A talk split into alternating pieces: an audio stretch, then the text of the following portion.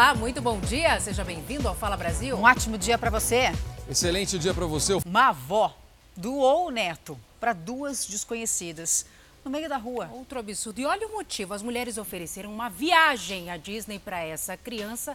Imagina o desespero desses pais e o alívio, né? Ao chegar em casa de volta com essa criança de três anos que estava desaparecida. Foram horas de aflição até que Lohane pudesse ter o filho Eric de três anos nos braços novamente. Estava desesperado, estava sem comer, sem dormir. Na tarde da última segunda-feira, a avó do Eric estava vendendo balas na rua quando foi abordada pelas mulheres que perguntaram se ela tinha alguma criança para doar. Mas depois mudaram o termo e questionaram se ela tinha alguma criança para fazer companhia ao filho delas na Disney.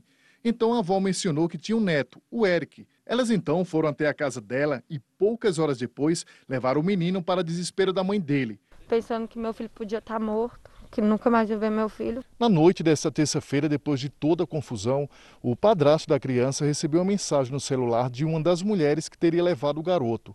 Elas queriam mandar fotos do Eric para mostrar que ele estava bem. Porém, o homem disse que queria a criança de volta e que a polícia, inclusive, já tinha a placa do carro delas. Assim, com a insistência do padrasto e toda a repercussão do caso, as mulheres resolveram marcar um local para entregar o menino para a mãe. O sargento Marcelo acompanhou a família até o encontro da criança.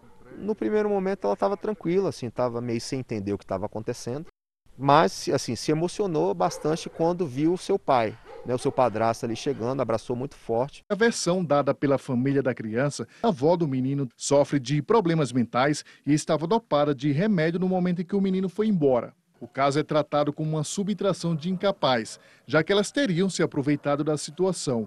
Pelo crime, elas podem pegar de dois a seis anos de prisão. Só quem é mãe sabe mesmo o que eu senti nessa hora, quando eu não vi meu filho. Quatro homens foram presos tentando sacar 10 mil reais de um banco em São Paulo. E a polícia investiga um esquema complexo em que a quadrilha usava um sistema de informática para ter acesso aos dados dos clientes. A quebra de um sistema complexo era a especialidade dessa quadrilha que já estava na mira da polícia.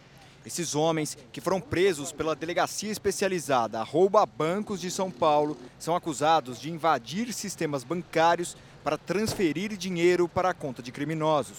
E nós conseguimos detê-los aí no momento em que era feito uma transação e um saque no interior de uma agência bancária. A polícia ainda investiga como os criminosos conseguiam acesso ao sistema interno do banco. Duas hipóteses são as mais prováveis. Ou eles tinham acesso à rede de internet por meio do roteador, ou eles conseguiam a senha do sistema com algum funcionário. E para isso, eles possivelmente extorquiam ou até ameaçavam. Mas, segundo as investigações, os homens que foram presos são apenas funcionários de um esquema criminoso bem mais complexo. É uma divisão de tarefas muito grande. Eles precisam ingressar nas agências, eles precisam instalar os dispositivos.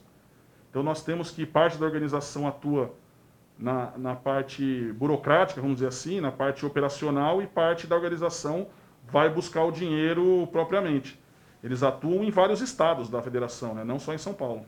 No momento da prisão, a quadrilha estava sacando a quantia máxima permitida pelos bancos. Seriam 10 mil reais transferidos da conta de uma vítima. Para confundir ainda mais a investigação, os criminosos mudavam constantemente de IPs, que são endereços eletrônicos. Uma quantidade de dinheiro era transferida para a conta do criminoso aqui em São Paulo.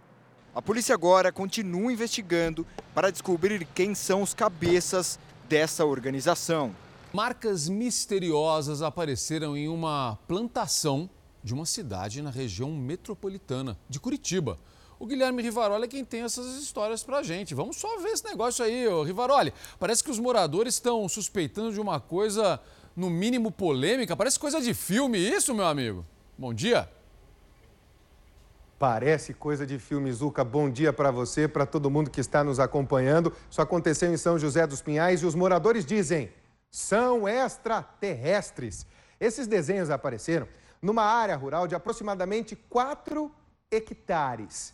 E aí começou a levantar polêmica na cidade da região metropolitana. Sabe que esse local virou até ponto turístico? Aqueles que não têm medo, que acreditam nos ETs, estão indo para lá. Agora é o seguinte: apareceram os especialistas e jogaram água nesse chope. disseram o seguinte: que esses agroglifos, esses desenhos, nada mais são do que a ação do vento na lavoura. O negócio é o seguinte: muita gente continua acreditando. Aqui nós já tivemos chupa-cabras, é a capital nacional da ufologia, mas para os especialistas, dessa vez não foi nenhuma comunicação diferente dos ETs com a gente, viu, Roberta?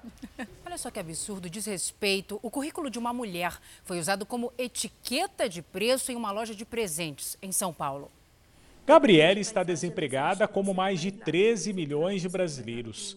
Há algumas semanas deixou o currículo nesta loja. Não teve resposta e se surpreendeu quando a mãe encontrou parte do currículo como etiqueta. Eu achei muito pouco caso, porque, cara, a gente tira um tempo, a gente tira um dinheiro que a gente já não tem para entregar um currículo. Gabriele postou nas redes sociais a indignação e rapidamente a publicação alcançou milhares de compartilhamentos vendedora do comércio, confirmou o uso. Disse que foi engano na hora de cortar folhas brancas e já retiraram a etiqueta. Este advogado explica que a jovem pode entrar na justiça e pedir indenização. Não poderia ter esse tipo de exposição, seja numa etiqueta, seja com o restante do currículo, que nós não sabemos onde a gente foi parar também. Se foi descartado no lixo, ou se ficou em cima de um balcão, podendo ser visto por qualquer outra pessoa.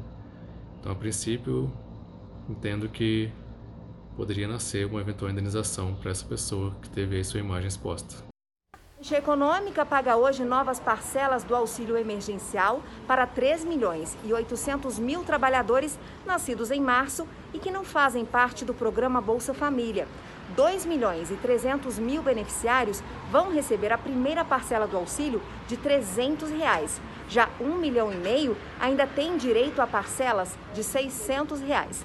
Já os trabalhadores inscritos no programa Bolsa Família começaram a receber a segunda parcela do auxílio, de 300 reais, a partir do próximo dia 19.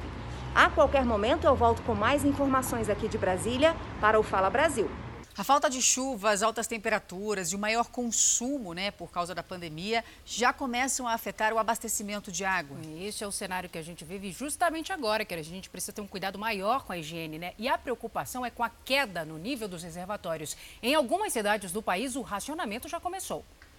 A combinação de calor intenso, aumento do consumo de água e escassez de chuva ligaram um sinal de alerta para a possibilidade de racionamento de água em várias cidades do país. Curitiba, por exemplo, já convive com rodízios diários.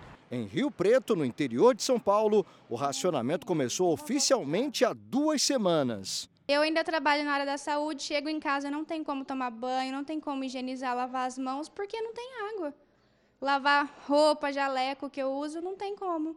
Em São Paulo, a falta de chuvas preocupa. O nível das represas que abastecem a capital vem caindo diariamente.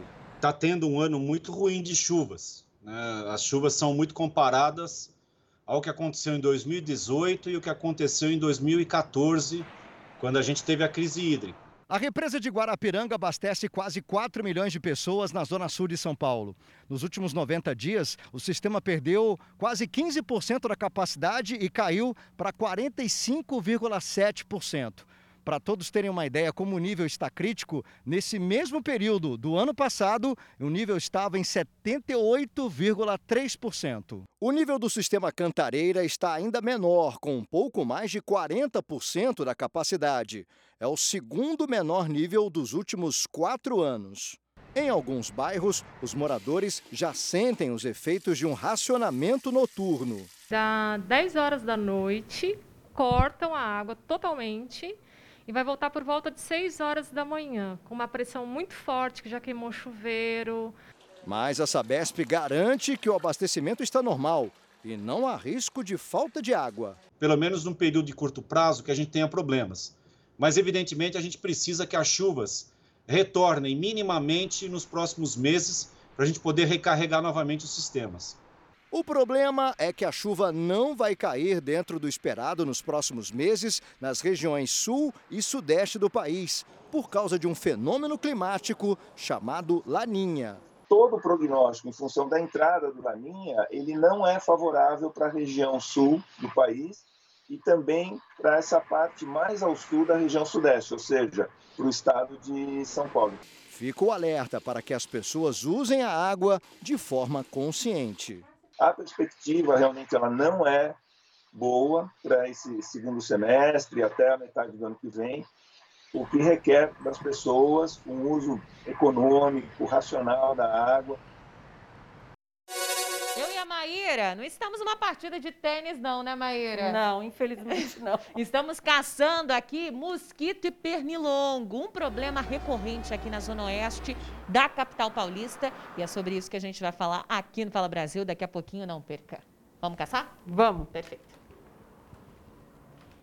Tá difícil mesmo, né? Bom, um tamanduá mirim apareceu num posto no interior de São Paulo, deu trabalho para ser capturado. O animal pode ter fugido das queimadas que tomaram conta de grande parte da região, né? Cansado e incomodado com o forte calor, o tamanduá ficou bem quietinho sobre a estrutura metálica que sustenta o telhado da loja de conveniência. Aparentemente sem ferimentos, ele nem se importou com a presença das pessoas. O Tiago foi quem encontrou o bicho no telhado bem cedo, quando chegava para trabalhar. O comerciante chegou a ligar para o Corpo de Bombeiros para que fizessem o resgate do animal, mas foi informado que, devido a várias ocorrências de fogo em vegetação na cidade, eles não poderiam fazer o resgate do bicho na hora. Os funcionários do posto ficaram preocupados e tentaram dar água para o tamanduá beber, mas ele nem se mexeu. Ninguém sabe como o animal foi parar lá em cima, mas acredita-se que ele tenha feito isso durante a madrugada e depois de um incêndio em uma área de mata que fica aqui, perto do posto de combustíveis. O socorro chegou horas depois. Veterinários da prefeitura e de uma universidade de Marília resgataram o tamanduá, que tentou resistir um pouco, mas acabou indo para a gaiola de captura e ficou logo em posição de defesa, mostrando que estava tudo bem com ele. Depois de avaliado pelos profissionais e de dar uma voltinha de carro, o tamanduá mirim adulto foi solto nesta área de preservação, na fazenda da universidade. Uma mata nativa, né, com todas as condições para que ele tenha uma vida normal, condições de, de água, enfim, e poder aí tocar o seu ciclo. É mais um desses animais que vem sendo é, perseguidos por essas queimadas. Né? É o fogo tomando conta do meio ambiente onde eles vivem, que já é reduzido. Eles querem mostrar que são imponentes, né? Ficam de pé. Nós mostramos aqui na segunda-feira outro vídeo de um tamanduá, como eles sofrem né, com essas queimadas. Agora a gente vai para Goiânia porque o governo vai aumentar a fiscalização na tentativa de evitar que entrem no Brasil mais sementes suspeitas. A novela dessas sementes, né, Manuela Queiroz? Bom dia para você. E o que vai ser feito, hein? Oi, Salso, um ótimo dia para você e para todos. Uma das alternativas é aumentar a fiscalização nos aeroportos. O Ministério da Saúde informou ter localizado mais de 250 pacotes de sementes. Uma análise preliminar indicou a presença de fungos, bactérias, ácaros e até de plantas daninhas. As análises conclusivas devem demorar pelo menos um mês. Lembrando que as sementes chegaram junto com compras feitas em sites asiáticos, sem que as pessoas tenham pedido as sementes, pediram aos outros objetos. As sementes vieram ali numa espécie de brinde. Um brinde desse a gente dispensa, né? Roberta? Obrigada, viu, Manuela? Bom, em flagrante, olha, atenção agora, hein? Do helicóptero da Record TV, um acidente entre um carro e uma moto na zona leste de São Paulo. O comandante Juan Hamilton tem os detalhes pra gente, né, comandante? Bom dia para você. O que, que aconteceu, hein? Bom dia a você, a Salsa e também ao Zucatelli. Nós sobrevamos agora a Avenida Radial Leste, na zona leste aqui da capital paulista. Uma manhã, aliás, de muitos acidentes. Mais um agora que a gente mostra aí na pista, sentido centro de São Paulo. Um acidente envolvendo carro e motocicleta. Neste momento você viu ali o rapaz está deitado na pista da Radial Leste, aguardando a chegada de, da unidade de resgate, que aliás vai ter que vencer um trânsito complicado hoje aqui na região leste de São Paulo, viu? Um dos diamantes mais raros do mundo, raros, foi leiloado por mais de 87 milhões de reais. Olha só o valor. A pedra foi vendida para um colecionador anônimo em Hong Kong e ela é a segunda maior joia oval do mundo e apresenta o mais alto patamar para um diamante branco, perdendo apenas para um item similar vendido em 2013. Com mais de 100 quilates, ele foi encontrado em uma mina no Canadá em 2018 e levou mais de um ano para ser polido. Que tal, Enzo Catelli? Bonito, hein, Salso? Muito bonito, hein? Olha isso aqui, ó. O nascimento de uma girafa virou motivo de festa em um zoológico no interior de São Paulo. O animal pertence a uma das espécies mais ameaçadas do mundo e tem uma gestação, gente, superior a um ano. Bem cedinho, quando o calorão ainda não tomou conta de tudo, a mãe e a filha aproveitam para dar uma voltinha no quintal. A bebê girafa é um charme só e deixa a mamãe Hortência toda cheia de orgulho.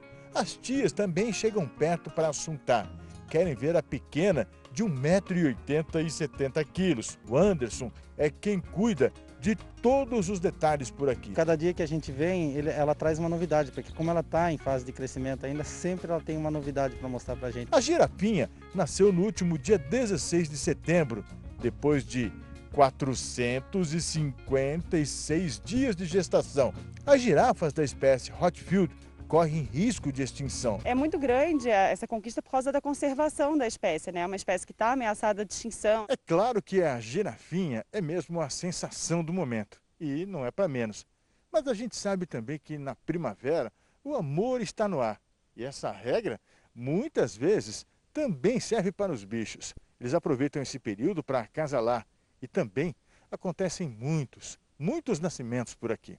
O zoológico, olha só, tem até uma maternidade. E por aqui a coisa está corrida. Na UTA, Unidade de Terapia Animal, as aves ficam na incubadora, atrás de comida e calor. Quando ele já começar a ficar um pouco mais independente, ele vai para outra área, que daí tem aquecimento também, mas aqui é principalmente para os cuidados iniciais. Quem evolui bem, como esse bebê zoiudinho e fofo, vai um passo adiante. Essa bolinha de penas é uma coruja murucututu. Se quiser ver essa fofura... Olha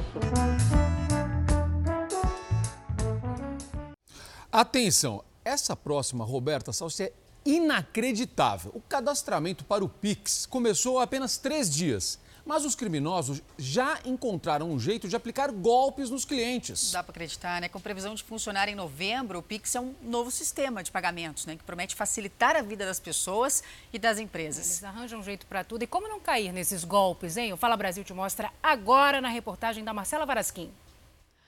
Alexandre recebeu uma mensagem pelo celular para cadastrar o Pix e logo desconfiou que fosse golpe. Eu recebi uma mensagem de texto dizendo que era para eu é, terminar o cadastro do Pix no banco, sendo que eu não tenho nenhum vínculo bancário com esse banco e não é por esse banco que eu recebo meu salário também da empresa.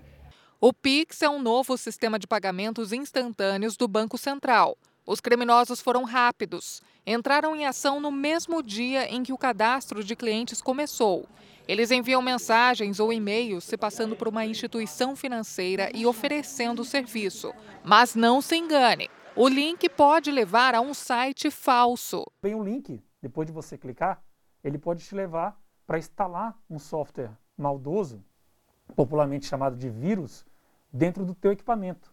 O golpe em que o criminoso engana a vítima para conseguir dados pessoais é conhecido como phishing. O Brasil está entre os cinco países com mais vítimas desse tipo de ataque. Os meios digitais hoje, é, eles são o meio mais fácil de se propagar um crime e com o menor risco possível. O Pix está previsto para começar a operar em novembro e as instituições financeiras já estão convidando os clientes para cadastrar os dados no sistema. Mas os especialistas alertam: desconfie de todas as mensagens que chegarem e só faça o cadastro no aplicativo do banco. É, solicitações sendo feitas, sim, por e-mail, sendo feitas pelo WhatsApp. É, então, tomem cuidado aonde é, vocês estão efetuando esse cadastramento. Lembrem-se que o cadastramento do Pix ele deve ser efetuado somente nos aplicativos da instituição com as quais você já trabalha. O Pix foi criado para facilitar as transações financeiras. Qualquer cliente pode fazer o cadastro. O Pix é, é, o novo sistema de pagamentos instantâneos do Banco Central. Então, é um novo mecanismo para a gente efetuar não só transferências, mas também pagamentos. É, ele funciona 24 horas por dia, 7 dias por semana, é, ininterruptamente. E, mais do que isso, o dinheiro cai instantaneamente na conta. Uma das regras para ter esses benefícios sem cair em golpe é sempre checar a procedência do link recebido. Não clique em qualquer coisa. Se você tiver com dúvida, se chegou alguma mensagem, um link ou e-mail, pergunta para alguém. Consulta num software de base de reputação para saber se aquele link ou aquele e-mail não é fraudulento. é só no aplicativo que você faz o cadastro, não é por SMS, por WhatsApp, por e-mail, é golpe. Combinado? O presidente Jair Bolsonaro lança hoje um programa para modernizar a aviação brasileira. E o Guilherme Portanova é quem tem as informações para a gente. Fala, meu amigo, bom dia. O que prevê este programa? Bom dia, Zucatelli. Muito bom dia a todos. São pelo menos 50 iniciativas para tentar atrair mais passageiros e diminuir os custos. O programa batizado de Voo Simples também tem o objetivo de tornar as empresas brasileiras mais competitivos, eh, competitivas e com alinhamento definitivo com as regras internacionais de segurança. Também existe uma preocupação em dar incentivos às companhias de pequeno porte. A cerimônia acontece às 5 da tarde no Palácio do Planalto. Roberta. O Conselho Nacional de Educação aprovou juntar 2020 a 2021 em um só período no currículo escolar e manteve as aulas remotas até o final do ano que vem. É, hoje, algumas escolas públicas e privadas vão reabrir em São Paulo, seguindo, claro, rígidos protocolos de segurança. O aparato montado nesta escola particular na Zona Sul de São Paulo revela a preocupação com as crianças. Agora elas só entram depois de medir a temperatura e vieram até aqui conferir como estão os preparativos para a reabertura. Os funcionários ainda têm que passar por esta tenda de desinfecção e depois vestir uniforme e uma dupla proteção no rosto. A maneira de acolher o aluno também mudou. O funcionário que pega essa criança na porta é o mesmo que entrega para o pai na saída e faz toda a parte de higiene. E aí, no recebimento do outro período, ele troca todo o equipamento de descartável para recebimento de outra criança. A escola aumentou o quadro de funcionários em 40%. No berçário, por exemplo, cada monitora vai cuidar de apenas uma criança. Após cada período, as salas e áreas de recreação serão higienizadas com este aparelho de uso hospitalar. Ele espalha um desinfetante pelo ambiente. O produto ele tem na formulação dele peróxido de hidrogênio, que tem uma evaporação e seca bem rápido. Então, nessa troca de turno, onde sai uma parte das crianças e chega outra, ele tem tempo suficiente de aplicar em toda a superfície e secar. O protocolo de higiene foi elaborado com a ajuda de especialistas e dá segurança aos responsáveis pelas crianças. A gente, na verdade, teve como parâmetro inicial o protocolo, a portaria da municipal e do Estado de São Paulo. E, em cima disso, os profissionais de saúde contratados foram interpretando e gerando os nossos protocolos internos. Né, na verdade, cada escola ela vai interpretar e aplicar o que for ideal para a estrutura. Numa enquete feita pela escola, de cada 10 pais, 8 disseram que os filhos voltarão às atividades a partir de hoje. Mas a escola não pode receber 80% dos alunos de uma só vez. O limite estabelecido pela Secretaria Estadual da Educação é de 20% da capacidade. Uma sala como esta aqui, que antes da pandemia recebia 15 crianças, agora vai ter apenas 3 por aula para respeitar o distanciamento. Cada criança pode permanecer no máximo seis horas na escola e tem que trocar de máscara a cada duas horas. Nesse primeiro momento, estão liberadas apenas atividades extra-classe. A estimativa é que 80% das escolas da rede particular reabram hoje no estado, de acordo com o sindicato da categoria. Já na rede pública, esse número deve ser menor. Na capital paulista, o estado garante a reabertura de 100 escolas, mais ou menos 10% do total. Nesta aqui, os alunos vão encontrar tapete sanitizante, termômetro na entrada e álcool à disposição. Nos corredores, sinalizações para respeitar o distanciamento. E nas salas de aula, as carteiras já foram redistribuídas, respeitando o novo limite.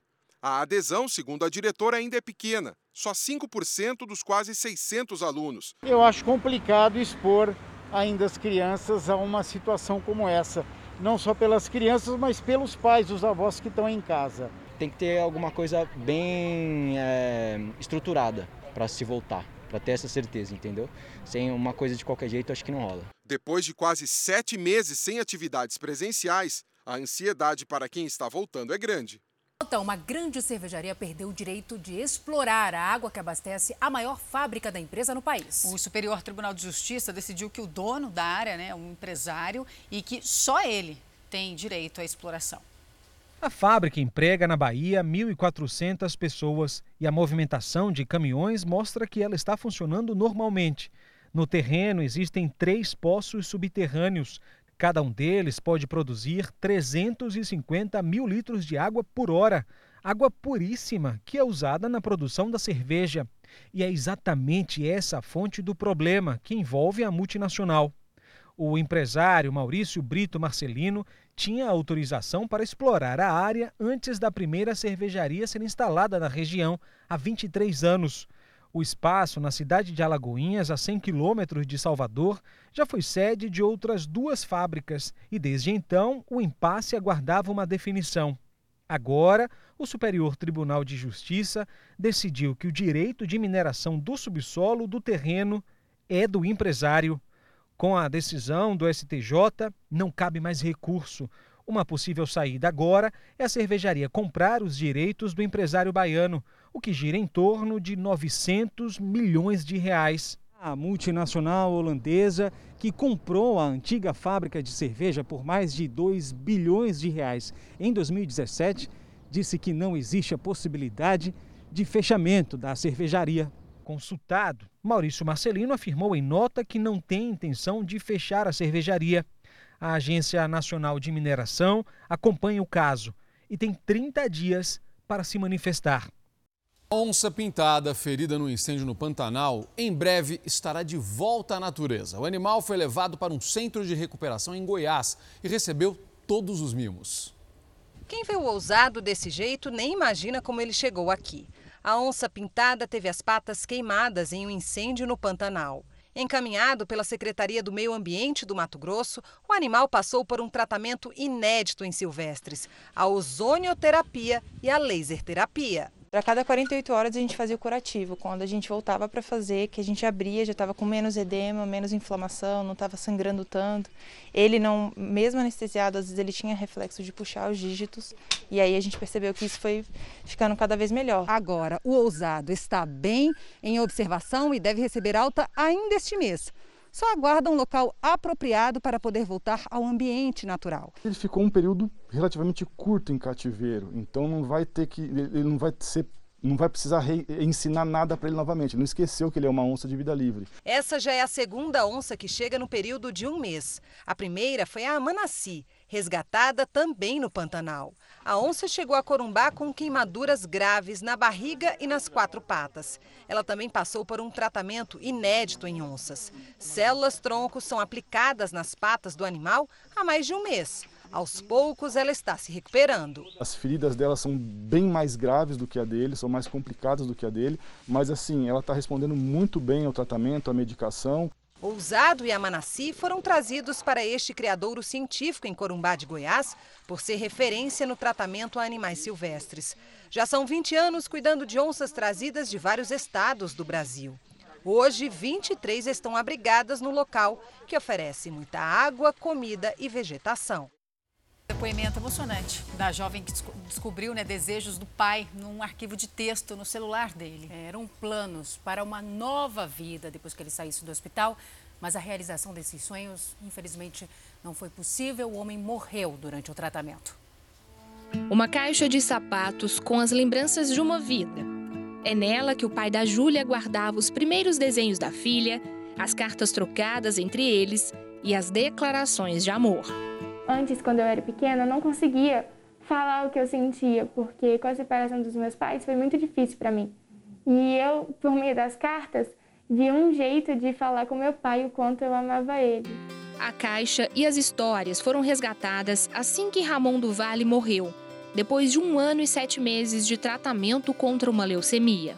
No início eu fiquei muito emocionada, chorei bastante. E eu fiquei muito feliz e orgulhosa porque eu não sabia que ele guardava inicialmente, mas para mim primeiro foi um, um choque bem grande. Toda uma história de amor e lembranças que começou a ser recontada na vida da Júlia com estes papéis ganhou um novo capítulo quando ela decidiu ler o arquivo de textos que estava no celular do pai. Na véspera do aniversário dele deste ano, a filha teve uma surpresa ao descobrir uma lista que ele havia deixado. No início do texto, a explicação. Quando eu sair do hospital, eu vou. Em seguida, várias metas: viajar com a Ju, fazer a tatuagem com a Ju, ir em Nova York com a Ju na neve, ver a Ju formar, fazer comidas novas com a Ju, arrumar a casa da minha mãe, ver a Jur casar e cuidar dos meus netos. O que mais me surpreendeu foi ele ter feito a lista também, mas o fato dele ter colocado é, eu em primeiro lugar de tudo, sabe? Na lista dele, ele meio que viveu para mim depois, entende? A família conta que Ramon era otimista e que durante todo o tratamento sempre acreditou na cura. Entre as promessas, uma para a ex-esposa, que ficou com ele durante todo o tratamento. Na hora que eu sair daqui, você vai para um spa e eu vou pagar botox para você. Você vai ficar nova de novo. O que eu puder fazer para realizar o desejo dele e o dela, eu vou fazer. Aos 16 anos, Júlia já aprendeu uma lição que muita gente demora a vida toda para entender.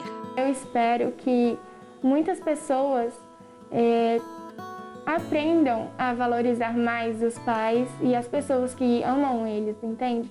Porque eu faria de tudo para ter meu pai aqui agora comigo. Júlia, ele deixou um recado lindíssimo para você. Você tem muita coisa para fazer agora em homenagem ao seu pai. Tá certo seu recado, a gente tem que valorizar os pais, é isso mesmo. Mais de 50 mil aves morreram por causa do calor no interior de São Paulo. E isso pode mexer também com o bolso dos brasileiros. Termômetros que ultrapassam os 40 graus. Um calor que já é insuportável para os humanos, que têm várias formas de se refrescar. Imagine então para os animais que não estão na natureza. Com altas temperaturas e umidade do ar em níveis alarmantes, as criações estão sofrendo. Em Bastos, localizada no oeste paulista, considerada a capital da produção de ovos, mais de 50 mil aves já morreram. É a primeira vez que o dono da granja vê algo assim acontecer. Os reflexos, além do sofrimento dos animais, são diretos na economia. Ele possui uma criação de 800 mil aves. Agora, prevê queda de 30% na produção e aqueles ovos que serão vendidos nas prateleiras dos supermercados não terão a mesma qualidade. Tentando voltar ao normal, a esperança de muitos produtores é que a chuva prevista para a semana que vem amenize os efeitos negativos na produção de ovos. A justiça mandou uma empresa de aplicativo indenizar um estudante negro que teve uma corrida recusada. Este é apenas um de muitos casos que acontecem, viu? O motorista alegou que seria roubado. O caso aconteceu no ano passado, mas a sentença saiu agora. O estudante de pedagogia Carlos Lafayette chamou uma corrida por aplicativo para ir à faculdade, mas essa corrida nem aconteceu. Ele se sentiu humilhado quando o motorista começou a colocar dificuldades para buscá-lo. No chat, o motorista até chegou a escrever: Tá me cheirando bem não. E ainda completou: Você vai me roubar. Carlos ainda tentou entender o que estava acontecendo e disse que iria para a faculdade. Após essa acusação de roubo, o motorista simplesmente cancelou a corrida, passou ao lado dos estudantes e ainda teria olhado para eles com desprezo. Nessa hora, eles perceberam que foram vítimas de racismo. Senti impotente. Carlos moveu uma ação contra a empresa de aplicativo. Eu acho que, que a punição foi justa, foi adequada e principalmente acertada para evitar, para coibir que isso volte a acontecer. A juíza de primeira instância condenou a empresa em 10 mil reais por dano moral. A empresa afirmou que não foi notificada da decisão judicial. Ainda cabe recurso da condenação. Não é a primeira vez que acontece, provavelmente não será a última. Então a gente tem que tentar amenizar, porque no, no tempos atuais isso é um assunto que nem devia ser discutido. Golpistas se passam por corretores de imóveis e desaparecem com o dinheiro de clientes. Em mais do que prejuízo, né, eles destroem o sonho da casa própria. Uma das vítimas está sem ter onde morar. O Bruno tem vivido dias difíceis. Ele perdeu todas as economias ao cair em um golpe imobiliário. Nas redes sociais circulavam anúncios tentadores que ofereciam inúmeras facilidades na compra de um imóvel: aprovação de crédito para pessoas negativadas, documentação descomplicada e valores de entrada abaixo do mercado. Ele viu no anúncio a oportunidade de sair do aluguel, mas acabou tendo um prejuízo de mais de 10 mil reais e passou a morar de favor. Foi um dinheiro que eu peguei da empresa, né? A empresa ela me pagou os meus direitos trabalhistas e aí eu depositei a confiança mediante a palavra deles, né? Após realizar o primeiro pagamento no valor de R$ 10.450 para validar o contrato, Bruno não teve mais retorno da suposta empresa. Ele fez um boletim de ocorrência. Eles não roubaram também só o nosso dinheiro, né? Roubaram o nosso sonho, o sonho da casa própria. O Bruno não foi a única vítima dos golpistas. Por meio de uma postagem nas redes sociais, ele descobriu várias pessoas que também foram alvo da mesma quadrilha. Foi o caso do Elivelton, que investiu quase 5 mil reais no sonho da casa própria e, de repente, perdeu tudo. Enquanto a minha esposa estava no hospital ganhando a minha filha, eu trabalhei madrugadas e dias para conseguir esse valor até que eu consegui e decidi fechar contrato. Mês passado, a polícia prendeu 22 suspeitos integrantes de uma quadrilha que dava o mesmo tipo de golpe nas zonas norte e oeste da capital. Segundo as investigações, são golpistas que passam por funcionários de imobiliárias e oferecem financiamento de imóveis populares. O esquema já fez pelo menos 30 vítimas. Comprar um imóvel é preciso saber primeiro a documentação se está perfeita. Comprar ou vender de profissional com registro é fundamental. Foi realmente uma frustração para mim e para minha esposa, porque nós nos apaixonamos pelo imóvel, eu trabalhei por ele e acontece isso. E em plena safra do açaí, aumenta uma preocupação no Pará, viu? A doença de Chagas. O estado ocupou primeiro lugar no ranking nacional dos casos confirmados. Maria foi uma das vítimas do barbeiro, inseto transmissor da doença de Chagas, muito comum na região amazônica. Comecei a sentir muitas dores no corpo, muita febre, frio.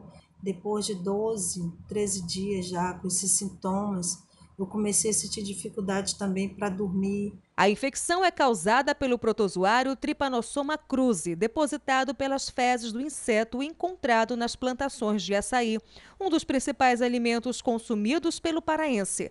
A doença possui cinco formas de contágio. A mais comum é via oral, como explica esta cardiologista.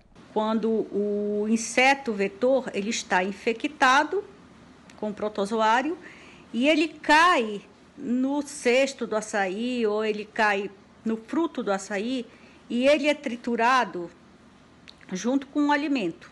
Com a safra do açaí no estado, que acontece entre os meses de agosto e novembro, existe nesse período a possibilidade de um aumento no número de casos da doença. Este ano, de janeiro a agosto, foram 103 notificações. Desde 2007, Pará ocupa o topo do ranking nacional da doença, com mais de 80% de casos agudos confirmados. A coordenadoria epidemiológica diz que tem desenvolvido várias ações para inibir o avanço das ocorrências, mas a queda das subnotificações das prefeituras tem sido um dos principais problemas durante a pandemia do novo coronavírus. A higiene ao manusear o alimento continua sendo a principal forma de evitar a doença. Seguindo a orientação da vigilância sanitária, em muitos estabelecimentos no estado é utilizada a técnica artesanal do branqueamento. A eficácia chega a 99%. Eu fui orientada a tomar o açaí, que a gente congele o açaí, né? E depois aí para poder consumir. Olá, bom dia. Policiais da Unidade de Polícia Pacificadora do Morro dos Prazeres, em Santa Teresa, foram surpreendidos por criminosos armados. Houve uma intensa troca de tiros. Até o momento não há relatos de presos ou feridos, mas os moradores estão tendo as mochilas revistadas quando entram ou deixam a comunidade. A qualquer instante eu volto aqui do Rio com outras informações no Fala Brasil.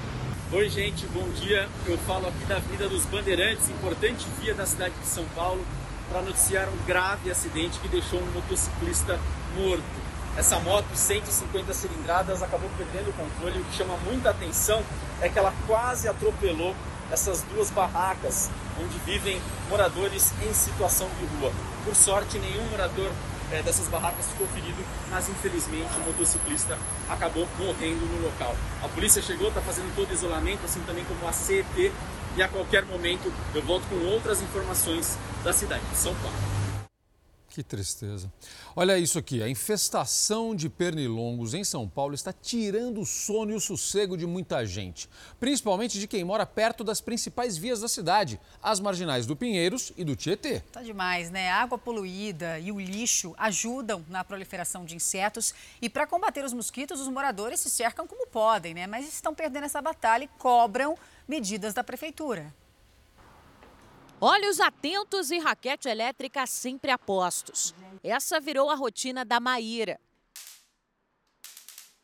A veterinária mora na zona oeste da capital paulista, bem próxima ao Rio Pinheiros, um dos locais que mais vem sofrendo com a infestação de mosquitos e pernilongos nas últimas semanas. Durante a noite, impossível dormir, né?